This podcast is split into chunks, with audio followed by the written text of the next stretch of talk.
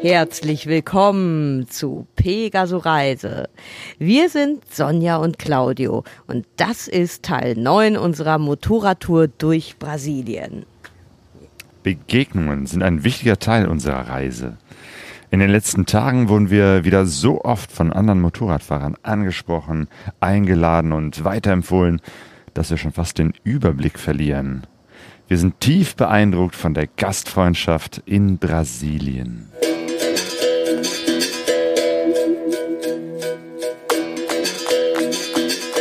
Pegaso Reise. Expeditionen mit den Ohren.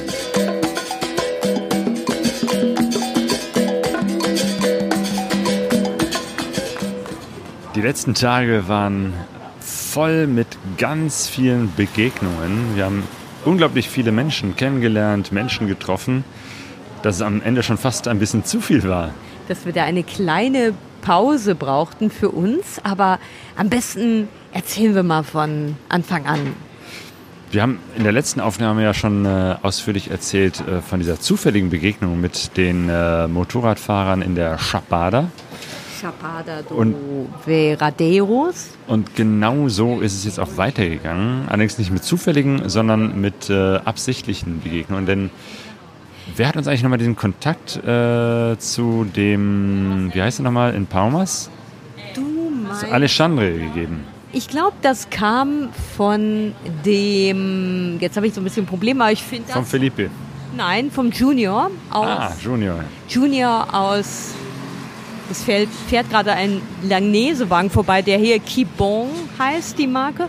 Ähm, vom Junior Pires aus Cascaveo der, da wurde mal wieder dieses Brazil Rider Netzwerk aktiv und der ähm, Junior hat mitgekriegt, dass wir so in der Ecke von ähm, na, Paumas sind. Also Tocantins, das ist ja der Bundesstaat. Genau, und Paumas die Hauptstadt.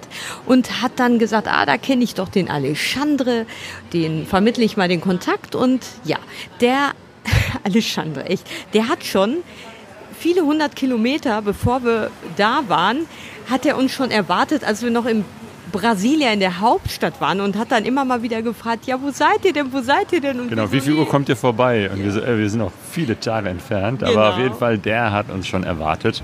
Ja. Von daher war klar, wir müssen unbedingt in Palmas vorbeifahren und den äh, Alexandre kennenlernen. Ja, und das haben wir dann auch gemacht. Wir sind irgendwie, ähm, ach ja, genau, wir waren ja noch äh, vorher äh, so ein bisschen in, den, in der Chapada VAD Metro unterwegs und dann sind wir aber, da hat man gemerkt, so langsam die Berge runtergefahren und die ersten, also die ersten 100, 200, 300 Kilometer war das herrlich.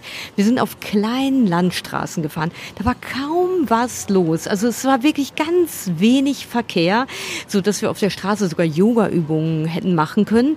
Und es war eine wunderbare Berglandschaft und ach, hoch und runter, links und rechts die Berge und bewaldet und teilweise nur der karge Fels. Ja, und dann fuhren wir ja so langsam oder auch schon ein bisschen flotter Richtung Paumas. Und es ging immer weiter runter und es wurde immer wärmer und immer heißer. Und dann sind wir in diese ja, große Stadt so nachmittags eingerollt und haben geschwitzt, wie blöde es. Also es war super heiß und es kam uns noch mehr so vor, weil wir ja vorher in diesen kühlen Bergregionen unterwegs waren. Es war auf einmal wieder voll mit LKWs und, und, und äh, Autos und Motorrädern.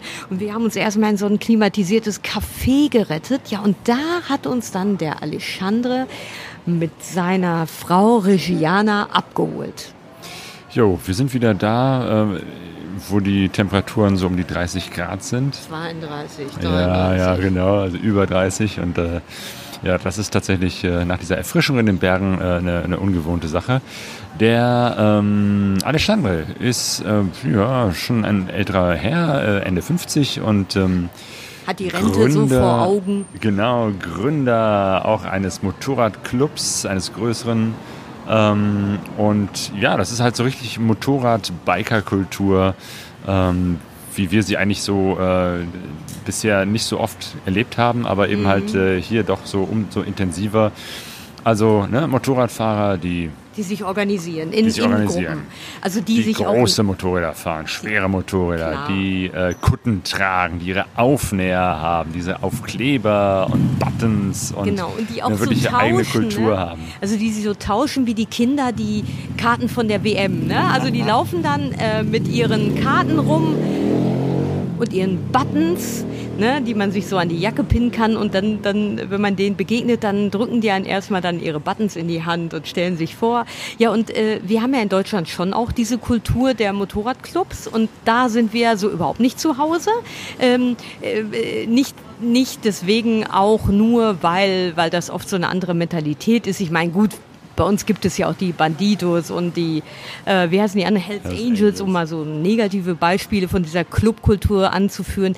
Natürlich gibt es auch ganz viele ähm, Clubs mit äh, Leuten, die überhaupt nichts mit Kriminalität zu tun haben. Aber ich hier in Brasilien ist das echt unglaublich, wie ausgeprägt diese Kultur ist. Ich glaube, jeder, der ähm, irgendwie einen anderen Motorradfreund hat, gründet zusammen einen Club, gibt sich einen Namen, den Vogel, und dann geht diese ganze Sache los mit Aufklebern und Buttons. Den Vogel abgeschossen hatte für mich damals der Gioson in ähm, Santa Catarina, nee, nicht Santa Catarina, äh, Santo Angelo im Süden, weil der hat einen Motorradclub, der aus einer Person besteht, nämlich aus ihm.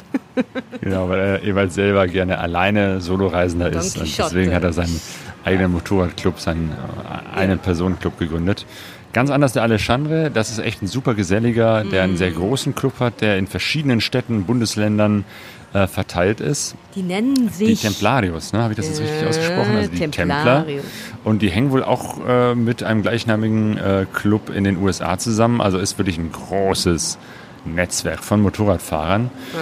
Und Alexander hat uns direkt zu sich zu, nach Hause eingeladen. War völlig klar, wir übernachten bei dem und seiner Familie, haben auch direkt schon irgendwie die ganze Familie kennengelernt. Äh, Ja, es tauchten immer wieder neue Familienmitglieder auf, die, deren Namen ich mir leider nicht merken konnte, aber ein riesiges Haus, hinter, auch hinter so einer, natürlich hinter so einer, äh, hinter so einem großen Zaun und einer großen Garage und unheimlich viel Platz und, ähm, aber alles so in diesem typisch brasilianischen, brasilianischen, sehr reduzierten Stil, also das ist sehr viel, ähm, ja, sehr viel Fliesen, gefliest, gekachelt, was ja auch im Sommer mit den heißeren, heißen Temperaturen Sinn macht.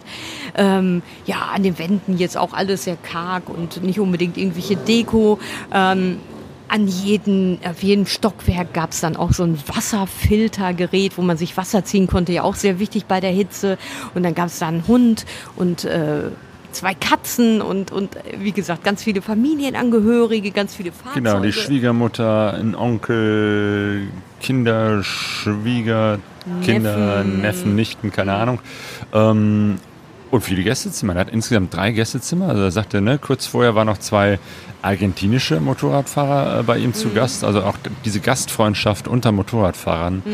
äh, ist da besonders ausgeprägt und äh, das ist irgendwie eine Selbstverständlichkeit. Man lädt sich gegenseitig ein und wenn da Leute unterwegs sind, dann übernachten die natürlich bei Ja. jemandem, der irgendwie dieser Kultur verbunden ist. Also das ist schon echt Ja. eine, eine wunderbare Sache. Genau, also es ist fast so eine Selbstverständlichkeit und dann auch fast so eine Beleidigung, wenn man sowas nicht annimmt oder auch wenn man, sagen wir mal, irgendwo zu Gast ist und dann anfangen würde, selber Sachen dann für sich einzukaufen. Das habe ich ja bei dem Philippe mal im Süden gemacht, ne? dass ich dann im Supermarkt einen Joghurtdrink gekauft habe und äh, Obst und dann war er so ganz entsetzt und sagte, guck mal hier im Kühlschrank, ich habe auch das und das und das. Wieso hast du das jetzt gekauft? Ne? Also es ist, ja, genau.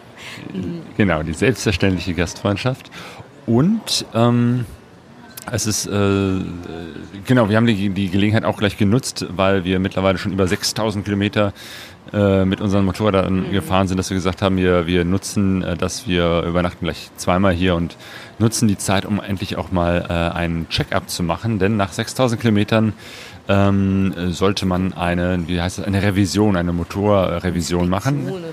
Genau, nee, da wird auch wirklich der Motor aufgemacht, einmal reingeguckt, äh, natürlich Öl gewechselt, äh, Kette, Bremsen, alles einmal durchgecheckt, aber auch der Motor und so. Also von daher ähm, war klar, wir müssen auch einmal zu Honda fahren, um das machen zu lassen, die 6000 Kilometer ähm, Inspektion. Ja, das hatte eigentlich auch ganz, ganz gut geklappt. Ähm, und dann, ähm, aber der, also ich muss sagen, der äh, Alexandre, der hat das wirklich sehr ernst genommen mit der Gastfreundschaft und hat da wirklich alles in Bewegung gesetzt und hatte, glaube ich, ich weiß nicht, ob extra wegen uns, aber er hatte auf jeden Fall ein, zwei Tage frei genommen. Das war ja unter der Woche. Und dann ist er mit uns in ein Shoppingcenter gefahren, weil ich brauchte einen Badeanzug und der Claudio ein Sweatshirt. Und da hat er aber so richtig mit, ja, beim Badeanzug, ja, der gefällt dir nicht, dann kannst du doch noch das und das oder versuch doch mal den oder zieh doch da eine Shorts oder so. Also hat sich da richtig reingeschmissen und hat Fotos von uns überall machen wollen. Hier, stellt euch doch mal vor, es für Regierungsgebäude. Also das ist uns schon fast so ein bisschen zu viel war mit der. Genau, hat uns auch gezeigt. Äh, weil Palmas ist die Hauptstadt äh, von Tocantins, diesem Bundesstaat. Und das haben wir auch gelernt. Das ist ein relativ äh, neuer Bundesstaat, der sich von Goiás abgespalten hat, 1989. Ja, irgendwie hätte ich das Ähm, gar nicht gedacht, dass es genau. noch so spät passiert ist. Ja, ja also man, man lernt auch so ein bisschen was über die Hintergründe hier. Das ist irgendwie ganz interessant. Ähm, und klar, ne, dann, dann waren wir da eben halt. Ah ja, und an dem Abend hat er uns noch mitgenommen zu diesen äh, Treffen, ne, von dem Ja, Motorradclub. genau. Da meinte er so, ja, wir haben immer freitagsabend ein Treffen von diesem Club hier, von der Sektion hier in ähm, Palmas. Ähm, da fahren wir hin. Genau, das war aber wieder ein anderer Motorradclub, ne? Das waren die mit dem Totenkopf. Oh So. Gott, Sticker. es waren so viele und jeder hat Ja, uns, ja. wie gesagt, diese Sticker in die Hand gedrückt. Aber ich meine, das waren viele auch davon. diese.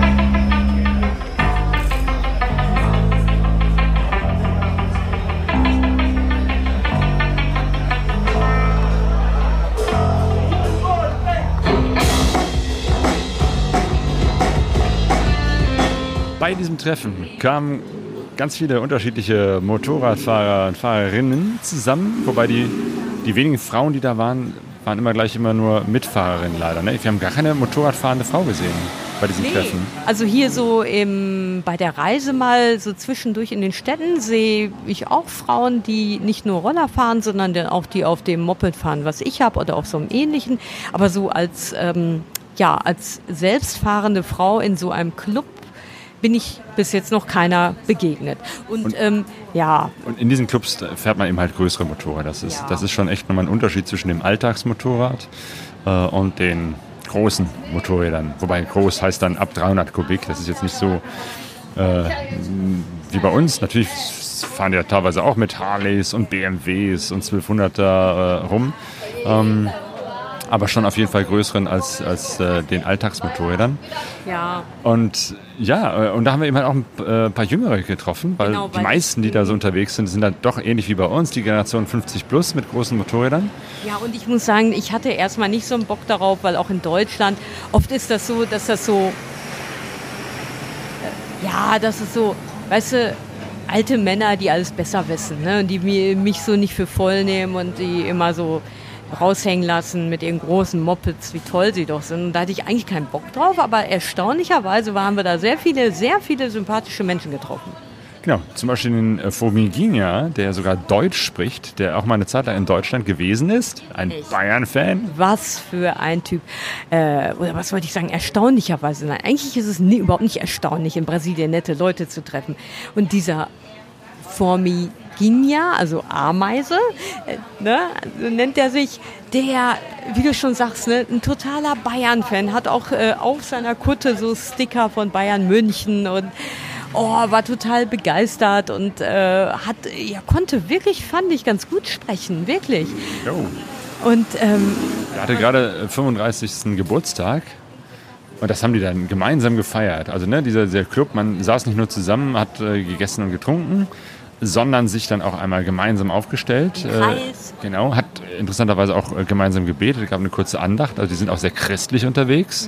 Obwohl das jetzt kein expliziter christlicher Motorradfahrerclub ist, wie solche gibt es ja bei uns auch, sondern das war irgendwie so eine Selbstverständlichkeit. Klar, wir kommen zusammen, äh, wir sprechen ein Gebet. So mehr im Alltag verwoben, ne? Ja. Und eben halt äh, vor Migniers Geburtstag wurde nochmal äh, für ihn gesungen und äh, applaudiert, gute Wünsche ausgesprochen. Es gab einen leckeren Kuchen. Wie war das? Äh, ach ja, genau. Und er ist großer Triumph-Fan, also mit dem Triumph-Symbol äh, der Kuchen. Also die, die haben sich da echt was überlegt. Das war sehr, sehr feierlich. Ja, und das ist immer so schön, wenn Brasilianerinnen so Geburtstagsständchen singen, dann ist das immer sehr lebendig und sehr rhythmisch, also weil das fängt immer recht langsam an und dann steigern die sich in so ein höheres Tempo und klatschen dabei und das ist total schön und oft ist es auch so Leute, die andere, an anderen Tischen sitzen in Restaurants, die klatschen dann und äh, gratulieren dann einfach mit. So, ist ein ja, Ereignis, wo auch andere dann ihr, ihre wie soll man das sagen, ihre guten Wünsche dann äußern. Oder Magico ist ein anderer, auch jüngerer Typ, der auch da war ähm, und da, da passte auch äh, irgendwie der. Äh, er ist tatsächlich Zauberkünstler, so. Hat uns dann später auch mal ein paar Tricks vorgeführt. Ähm, der sah aus äh, wie, wie, wie heißt nochmal hier als Leonardo DiCaprio, nee, wie heißt dieser Schauspieler? Ja, Gott, ähm, Bier und Filme. Das ja. ist, ich weiß ganz genau, wen du meinst, diesen Schauspieler. Captain Hook war nicht Leonardo DiCaprio, sondern ähm, ähm, hier ähm, Pirates of the, wie heißt es denn? Caribbean. Ach scheiße, wir sind ganz schlecht. Also er sah so richtig aus, so ein bisschen wie ein Emo, also diese, ne, so ein bisschen so, also so schwarz gefärbte Haare, die Augenbrauen auch so, äh, nee, der hatte auch sogar Kajal und alles so nachgezogen. Also sah erstmal gar nicht so aus wie so diese klassischen Männer, Motorradfahrer da, so sehr schmal, hatte dann so einen so einen Hut auf und hatte so ganz viel Schmuck und Ringe Ringe und Ketten und hatte so eine komische lila Bluse an. Also sah erst überhaupt nicht so aus wie dieses Klischee von einem echten Mann, in Anführungszeichen. Aber irgendwie auch wohl ein wichtiger Teil dieser Gruppe, weil wir haben auch später an, in anderen Städten von ihm gehört. Der war da durchaus bekannt und angesehen. Ja, das war auch einer von denen. Und die haben sich verabredet für den äh, Samstag. Äh, machten, wollten die eine Ausfahrt machen, auch wieder zusammen mit anderen Motorradclubs. ja, und haben uns eigentlich überredet, länger zu bleiben, weil eigentlich wollten wir am Samstag früh aufbrechen, aber die meinten so, nee, nee, kommt, wir fahren da und dahin. Zu einem äh, Treffen, zu einem Treffen von anderen Motorradclubs wiederum und äh, ja, haben wir gesagt, Mensch, das ist so interessant hier, so spannende Leute, da, da fahren wir mit. Ja, und dann haben wir uns am nächsten Morgen ganz früh um 7 Uhr oder um Viertel nach sieben, weil die Deutschen sind ja immer spät, also ich war ein bisschen spät dran, haben wir uns an der Tankstelle getroffen, aber dann ging das noch ganz entspannt, erstmal mit Kaffee und Pont de Queijos ähm, los, dass man da noch ein bisschen was zu sich genommen hat. Ja, und dann sind wir in so einer riesen Kolonne losgefahren, diese weiß nicht, wie viele Kilometer? 100, 100? Ja, knapp über 100 Kilometer bis zu so einer Nachbarstadt. Und das war dann wirklich ein ganz großes Treffen. Ähm, also gefahren sind wir da mit 30 Leuten, glaube ich. Das, äh, das war schon okay. Aber äh, dieses Treffen, da waren ein paar hundert. Und das war wirklich ein ja, Motorrad-Rocker-Treffen, wie man es sich im Buche vorstellt. Ja, also ganz ehrlich, egal ob das jetzt in Thailand ist, hier in Brasilien oder in Deutschland, sowas brauche ich nicht. Also es ist halt, es ist halt eine Ansammlung von Menschen, die gerne viel Alkohol trinken, auch so dieses Macho-mäßige raushängen lassen, also männliche Teil und die Frauen, die dann äh, meines Erachtens mehr so dekomäßig mit dabei sind an Bord und ähm, das, wie gesagt, gibt es glaube ich auf, überall auf der Welt und eigentlich ist das so die ein Ort, wo ich denke, da finde ich irgendwie, also da finde ich niemanden, den ich nett finde. Aber es waren ja, wie gesagt, auch die paar Leute von, vom Tag vorher dabei, die wir so nett fanden. Und ja, und der natürlich auch unser Gastgeber, der Alexandre, und der ist wirklich unglaublich. Also der ist so ein Netzwerker auch, ne? Und der hat überall auch wieder äh, uns vorgestellt, äh, gesagt, hier die Deutschen und Dings und hat Kontakte geknüpft und für uns äh, ja irgendwie äh, auch am Abend vorher bei dieser Geburtstagsfeier gesagt, hey, wenn ihr den beiden Tipps geben kann, wenn, wenn ihr denen irgendwie helfen könnt oder die unterstützen könnt, dann macht das. Also der hat da für uns richtig die Werbetrommel gerührt und bei diesem Treffen auch auch.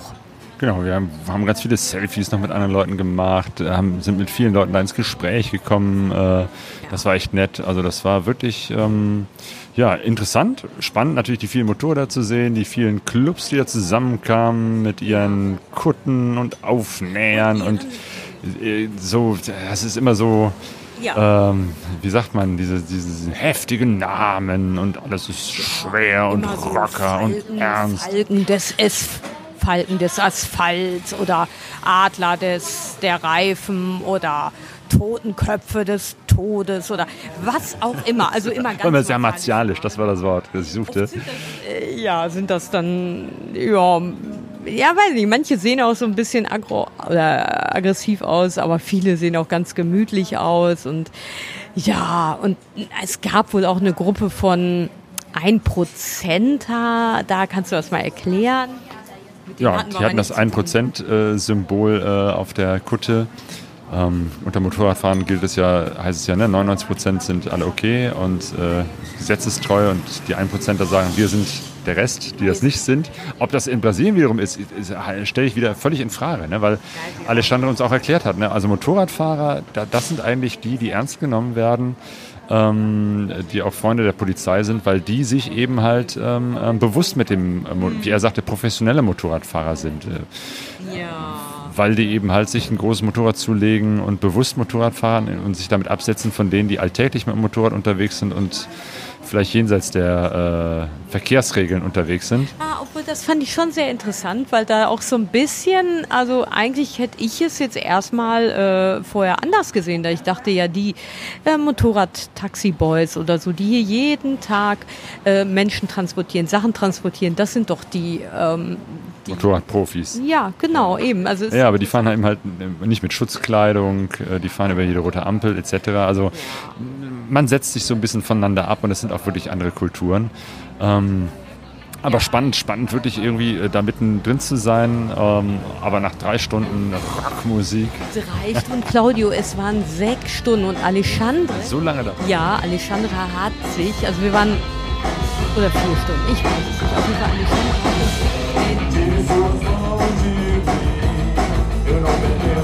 hat sich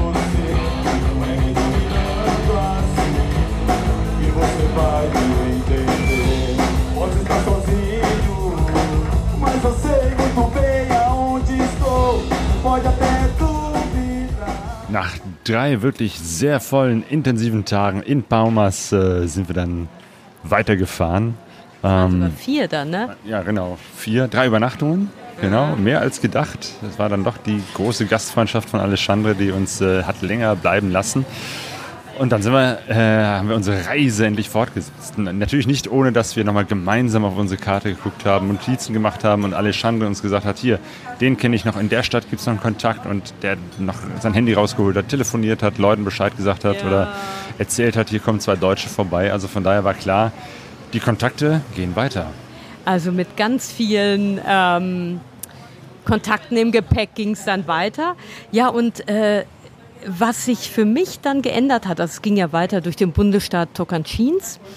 Und wir sind ja eigentlich bis kurz vor Palmas, vor dieser Stadt, wo wir den Alexandre besucht haben, eigentlich durch sehr schöne Landschaften gefahren, Berglandschaften, kleine Landstraßen, kaum Verkehr, herrlich. So, und hinter, ja, hinter Palmas haben wir dann, sind wir dann angefangen, auf einer großen Straße zu fahren, Richtung Norden, Richtung Beleng, ähm, weil einfach zum einen wir auch die Zeit so ein bisschen im Blick haben müssen, weil ja, ich habe nur noch so dreieinhalb Wochen Zeit und da liegt doch ein Stück weit Weg vor uns.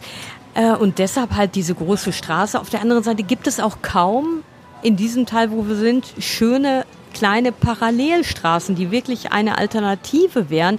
Und das heißt, ähm, von dieser wunderbar ruhigen Berglandschaft ging es dann auf diese große BR-Bundesstraße mit ganz vielen LKWs. Die BR 153, das ist äh, die äh, Transbrasilianer, nennt sie sich. Ähm, weil die, die Bundes, äh, die, die Hauptstadt Brasilia mit Belém, der Hafenstadt, miteinander verbindet.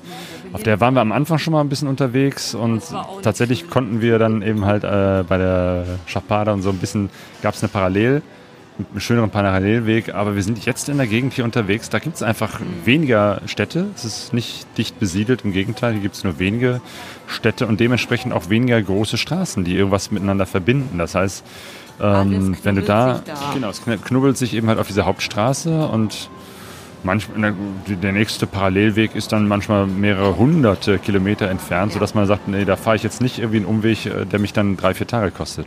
Ja, und dann diese unglaublich große Hitze der Ebene, wirklich, diese, diese unglaublich heißen Temperaturen, um die 30 Grad äh, oder ein bisschen mehr und, und dann halt diese LKWs überall, überall, weil jetzt auch gerade irgendwie die Ernte der Sojapflanze ist, ist da wohl nochmal, haben uns Brasilianer erklärt, nochmal mehr oder jetzt gerade so eine extreme Zeit, wo nochmal viel mehr LKWs unterwegs sind, auch wohl sogar nachts. Ähm, und, und dann eben, wie wir ja schon vorher beschrieben haben, diese unterschiedlichen Geschwindigkeiten, diese wirklich starken LKWs, die schnell an einem vorbeisausen, dann diese langsamen, die alles ausbremsen und wo sich Riesenschlangen von Gef Autos dahinter bilden und wo es dann auf einmal unheimlich gefährlich wird, weil alle versuchen sich gegenseitig zu überholen und man muss wirklich höllisch aufpassen beim Überholen, dass man dann nicht von hinten noch von einem Suff äh, überholt wird gleichzeitig und Oder auch einem LKW. Also ne, du scherst aus, um einen LKW zu überholen und währenddessen überholt ein anderer LKW. Das ist teilweise echt schon äh, schlimm. Also es gab da wirklich ein paar Situationen, vor allem gestern, die fand ich sehr brenzlig. Vor allem, weil jetzt auch wirklich seit wir, genau, weil wir haben mittlerweile den Bundesstaat ähm, Tocantins verlassen. Wobei, wir müssen noch äh, Colinas äh, erwähnen und den Popeye. Ja, la- lass uns das auch nochmal erzählen. Also Popeye, wir haben Popeye getroffen. Richtig. Äh, und das war auch ein Kontakt vom Alexandre zu einem anderen äh, Motorradfahrer ähm, und seiner Familie und äh, der gesagt hat, hey, kommt vorbei. Ähm, ich sag Bescheid, wenn ihr in meiner Stadt seid ähm, und dann treffen wir uns. Und dann sind wir auch wieder völlig fertig an so einer Tankstelle angehalten, äh, als wir in Colinas waren. Haben diese, haben, ne, wir waren natürlich vorher schon per WhatsApp. Das, das Schöne ist hier, dass sehr, sehr viel oder fast alles über WhatsApp läuft. Ähm, auch die Kontakte, das ist für mich äh, ganz hilfreich, weil ich ja nicht immer jedes gesprochene Wort gut verstehe. Aber geschrieben, da kann ich zum einen eben halt notfalls den Übersetzer, wobei den brauche ich eigentlich zum, zum Lesen nicht, aber zum Schreiben. Wenn ich was schreiben möchte oder mich ausdrücken möchte und ich genau weiß, wie ich sage, dann kann ich meinen Satz nochmal kurz vorher durch den Übersetzer schicken und dann bei WhatsApp reinschreiben. Und dementsprechend haben wir dann auch gesagt, hallo äh, Popeye, wir sind hier. Und dann hat er gesagt, äh, ja klar, bleibt da an der Tankstelle, ich hole euch mal eben ab. Also es ist noch nicht mal so, dass der eine Adresse gegeben hat, sondern äh, wir haben da 20 Minuten gewartet und dann kam er vorbei einem Freund. Super netter, mit dem Elias. Super netter Typ, der Popeye. Also weiß ich, so ein etwas stämmiger, total lebendiger, fröhlicher Mensch mit so einem riesen Bart. Hat dich irgendwie also an Captain Haddock erinnert, ne? Ja, genau, ich musste eher an Captain Haddock denken mit dem schwarzen Bart. Aber super netter Mensch, der uns dann mitgenommen hat oder eskortiert hat zu sich nach Hause. Da auch eine total nette Frau Jessica mit den beiden Kindern. Davi, der war schon im Grundschulalter. Und der Deborah, einer fünfjährigen, super süßen, netten, einen super süßen äh, äh, Mädel. ich habe ein Getränk bestellt. Ja, ähm, ich hätte jetzt auch ein Wasser gehabt, aber das können wir ja nachher machen. Ähm, und ähm, ja, die haben wirklich im Gegensatz zu Alexandre, der wirklich ein riesiges Gebäude hatte mit ganz vielen Zimmern, war das wirklich ein kleines Häuschen mit kleinem Vorgarten, wo die mit den drei Hunden zusammen gelebt haben und ähm, ja und haben extra das Kinderzimmer von den Jungen für uns freigeräumt, dass wir da mit denen eine Nacht verbringen konnten. Und, und die ähm, Jessica, die arbeitet in einer Konditorei und hat dann erstmal so zwei Kuchen auf den Tisch gestellt, die sie selber gemacht hat. Und äh, Sehr lecker. Und übrigens, der Elias hat ja da auch noch übernachtet. Und Elias ist äh, auch ein Motorradfahrerfreund, der eben halt auch nur zufällig da war. Der kommt ja hier aus Assailandia. wenn ich das richtig im Kopf habe. Ne? Auf jeden Fall, äh, der war da nicht zu Hause und hat da auch übernachtet, hat dann draußen äh, in der Hängematte geschlafen. Also äh, das ist die Gastfreundschaft ist da wirklich eine Selbstverständlichkeit. Total, ne? Und ähm, ich dachte auch, Mensch, vielleicht ist denen das irgendwie unangenehm, also überhaupt nicht. Also die, das ist wirklich so eine Selbstverständlichkeit, dass man da kein großes Brimborium macht, sondern so hier, da ist das Bett, da kannst du schlafen. Für die Kinder war das auch irgendwie, glaube ich, wahrscheinlich haben die ja schon mal erlebt. Ja, und ähm, Und abends waren wir Pizza essen und das ist echt auch nochmal ein eigenes Erlebnis. Obrigado. Ver.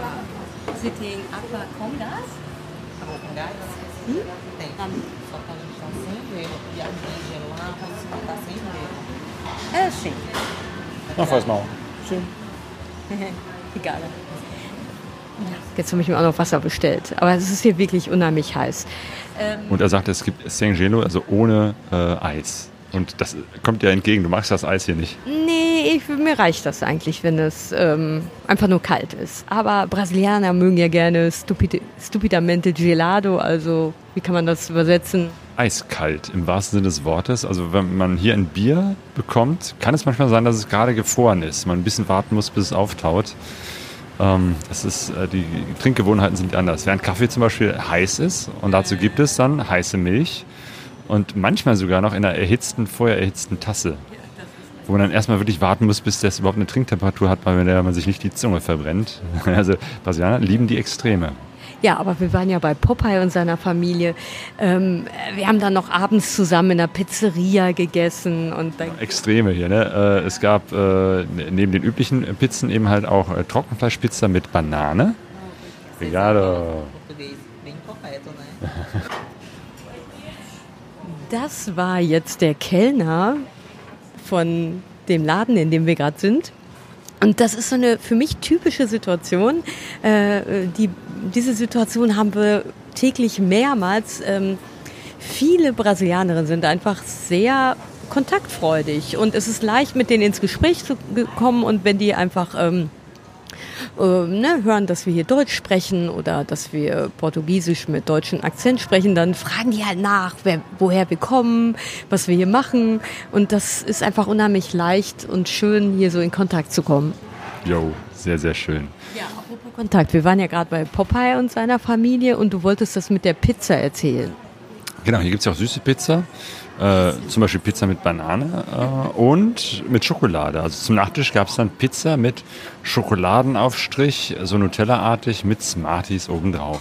Kalorienbomben hoch 10 wirklich, aber super lecker.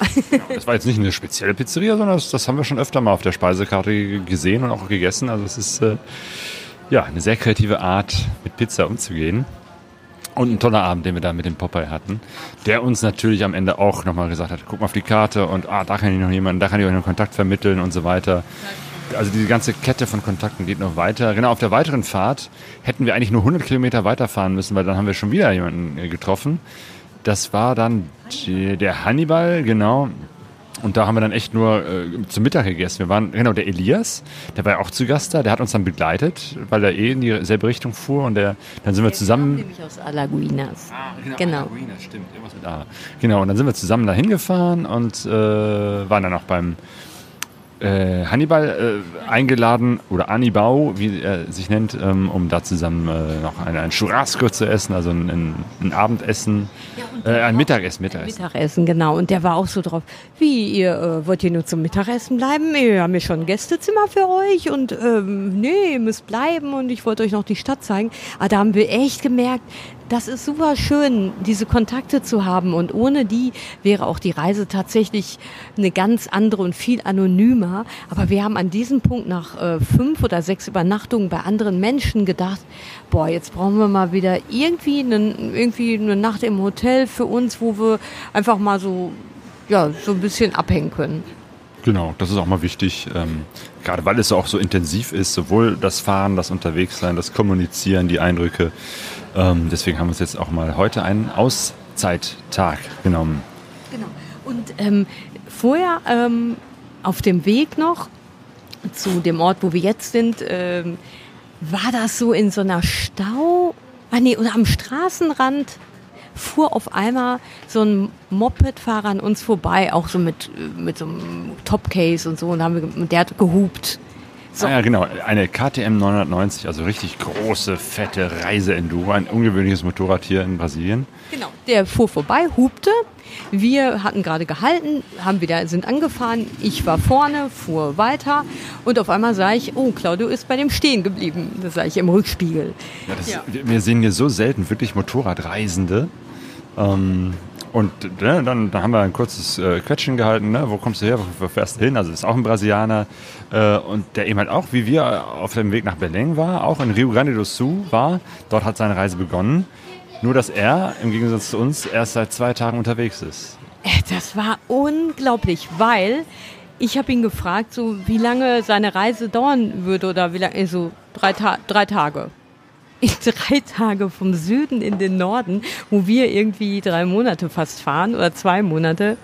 Naja, man Ich meine, wir fahren sehr langsam, das ist klar. Ähm, zum einen, weil wir insgesamt als Menschen sehr, sehr äh, gemütlich unterwegs sind. Die Motorräder fahren selten über 90 km/h, wenn man voll aufdreht und wir drehen halt, es war viel voll auf, aber eben, ne, wir sind halt immer nicht, nicht permanent mit Höchstgeschwindigkeit unterwegs. Wir fahren ja nicht immer die äh, kürzeste Straße und wir machen viele Stops, um entweder was zu trinken oder zu essen oder zu fotografieren oder zu tanken. Ja, aber man muss ja auch sagen, der Alain, Alain ist ja Brasilianer und der war jetzt nur auf der Reise zu seinem Vater, der halt in Belém wohnt. Und Ja, aber der, der fährt über 1000 Kilometer pro Tag. Und wie man das bei diesen Straßen, bei diesem Verkehr ähm, hinkriegt, ist mir echt ein Rätsel. Also das, das finde ich echt faszinierend. Ähm, also ne, wir fahren so um die 250. Wir haben schon mal knapp über 400 an einem Tag geschafft.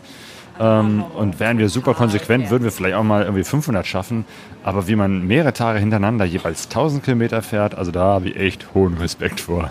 Der war auch noch mal eine ganze Ecke jünger, aber ähm, abgesehen davon, dass er ja das Land jetzt nicht so wie wir als äh, Reisende erkunden will, sondern auf einem Familienbesuch war, ab, unabhängig davon ist das einfach auch ein ganz anderer Reisestil. Und ähm, wir hatten einen schönen Abend. Ähm, Genau, weil er war eben halt gerade auch am Ende seiner Tagesetappe und wir auch. Und dann haben wir uns noch zusammen ein Hotel genommen und abends was zusammen gegessen, getrunken und uns unterhalten mit Allah.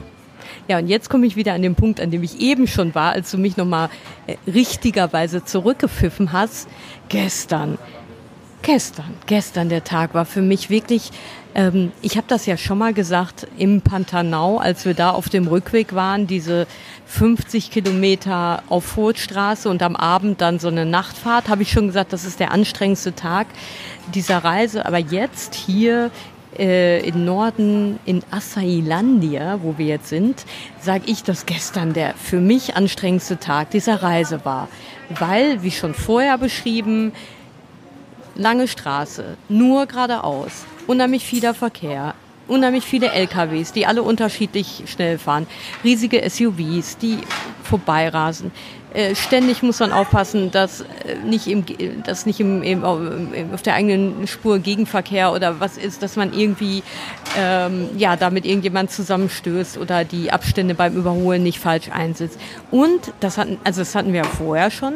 Aber was jetzt dazu kam, mittlerweile haben wir den Bundesstaat Tocantins verlassen ähm, und sind im Bundesstaat Maranhão.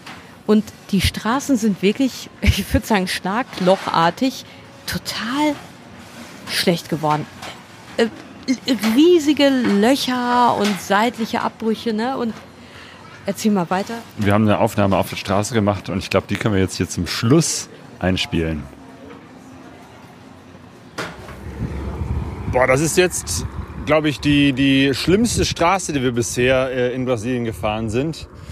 Wir sind äh, knappe 1000, bisschen weniger Kilometer vor Belém, also ganz, ganz weit oben im Norden, hinter Imperatriz. Das nennt sich schon das Tor zum Amazonas. Es ist super heiß. Ähm, und die Straße ist echt äh, äh, der Horror. Es ist viel zu voll, viel zu viele LKWs. Also jetzt gerade, wo wir hier angehalten haben, ist endlich mal so ein bisschen weniger los.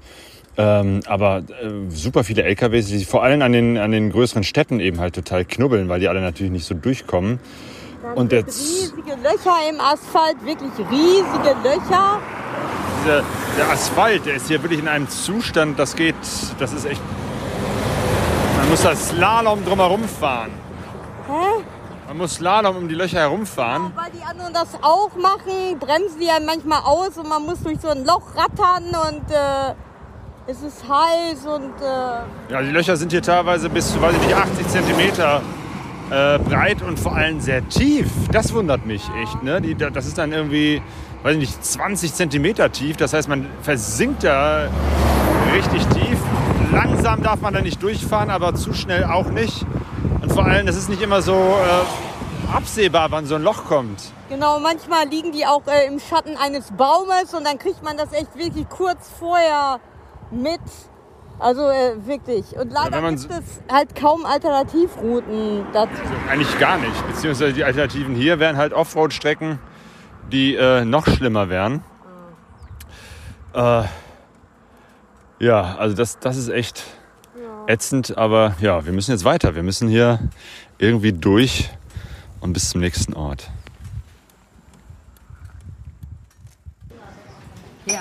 Und nach den Strapazen gestern auf der Straße und der Hitze brauchten wir unbedingt mal eine Auszeit und einen Ruhetag. Und es ist auch mein Geburtstag. Passenderweise äh, haben wir jetzt uns einfach ein Hotel genommen, haben auch mal ein gutes Hotel rausgesucht und verbringen einen Tag in Acailandia. Ein, eine Stadt, die nach Acai, dieser äh, interessanten Frucht, diesen Beeren benannt ist. Ich glaube, in Deutschland kennt man sie nur als Superfrucht. Ähm, Und äh, hier ist, also in der ganzen Gegend, jetzt nicht nur in Acailandia, sondern überhaupt schon die letzten äh, Tage und Wochen ist uns das aufgefallen. Im Norden Brasiliens isst man gerne Acai und macht dann richtig einen Kult um diese Frucht. Absolut. Und es gibt hier so, ja, also sowas wie Eisdielen, also nur, wo es eigentlich fast nur Gerichte mit Acai gibt, also hauptsächlich ähm, süße Speisen. So ein bisschen ist das so wie, wie nennt man dieses halbgefrorene Eis? Sorbet. Eis, also so, so halbgefrorene ähm, Frucht, Fruchtbrei aus dieser Acai-Beere. Also am ersten kann man sich das wie Schokoladeneis vorstellen. Es schmeckt auch ein bisschen schokoladig, sieht auch so ein bisschen aus, ist eher so lila-bräunlich. Ähm, genau, und das gibt es dann in so einer Schale, in so einer Bowl und dann kann man da alles reinmixen, was man sich nur irgendwie vorstellen kann. Also von Früchten, dann ist das so ein richtiger Fruchtcocktail. Müsli, Nüsse, ähm, Cornflakes, ähm, Smarties, also man kann das auch völlig zuckrig äh, machen. Ähm, irgendwelchen Sirupen oder was auch immer. Natürlich Dulce di Leite, diese Milchmädchen, äh, Süßigkeit. Ja, also wirklich und eigene Läden haben die nur für diese Frucht. Genau, und in so einem sitzen wir gerade hier, Al- Acai Espresso heißt der Laden. Und wir waren gestern schon hier und heute nochmal, weil das echt lecker ist. Und, und haben uns hier so zwei Bowls äh, mit diesem Acai, äh, mit Bananen und, und, und Cornflakes und was äh, gegessen. Und das ist echt sehr süß, aber auch eine kleine Vitaminbombe. Total lecker. Absolut lecker. Auf unserer letzten Brasilienreise vor 13 Jahren, da habe ich meinen Geburtstag on the road äh, gefeiert. Da sind wir nämlich auch im Februar unterwegs gewesen. Und diesmal feiern wir hier deinen Geburtstag. Wie war für dich dein Geburtstag? Ein ganz besonderer Geburtstag, ähm, obwohl wir jetzt nicht großartig gefeiert haben. Ne? Es sind jetzt keine Freunde und Verwandten da. Ähm, wir hatten gerade noch einen, einen WhatsApp-Gruppenanruf mit ein paar Verwandten, also meinen, meinen und deinen Eltern und deinem Bruder. Ähm, klar, ich habe ganz viele Nachrichten bekommen über die sozialen Medien und so, aber eigentlich war das äh, sehr ruhig. Also heute Morgen bin ich nochmal zum Friseur gegangen. Das ist ja auch mal wichtig auf Reisen, dass man nicht völlig verkommt. Ähm, wir haben viel Zeit einfach im, im Hotel verbracht, weil es hier einfach unglaublich heiß ist. Wir sind mittags einmal raus zum Restaurant und zurück, zehn Minuten hin, zehn Minuten zurück und waren danach erstmal fertig. Ähm, also wir nutzen wirklich die Zeit jetzt hier, um uns zu regenerieren, uns äh, aufzutanken, denn morgen geht's weiter. Wieder auf die Straße. Es ist, wird wieder morgen über 30 Grad sein. Die Straße wird wieder scheiße sein, denn wir fahren nach Berlin und da gibt's halt nur diese eine Straße. Ähm, ich denke Viel mal, Verkehr unterwegs Ja. sein. ich denke mal, übermorgen werden wir dann in Beleng sein. Und das ist dann auch nochmal eine ganz besondere, ein äh, Highlight äh, dieser Stadt. Die soll sehr schön sein. Direkt am Meer, an einem Seitenfluss, wo der Amazonas Seitenarm ins Meer mündet. Ja, und das erste Mal, dass wir das Meer sehen seit zwei Florianopolis oder so, ne? Ja, genau. Ganz im Süden waren wir einmal kurz im Meer, ansonsten waren wir die ganze Zeit in, im Landesinneren. Boah, da freue ich mich drauf. Äh, ja, es ist eine große Stadt, so wie ich weiß. Also es wird sicherlich auch stressig sein, da reinzufahren. Das wird was Besonderes sein, ähm, weil ab dann geht es nicht mehr mit den Motorrädern weiter.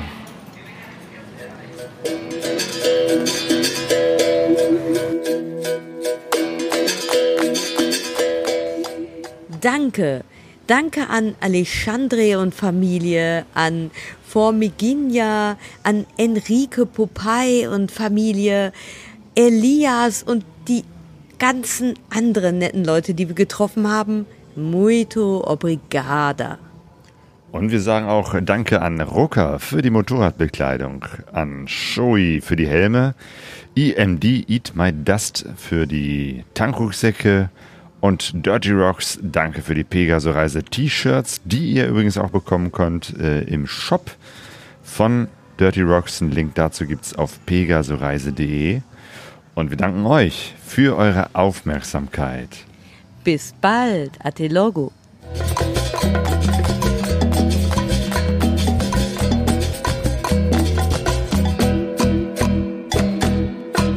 Pegaso Rise.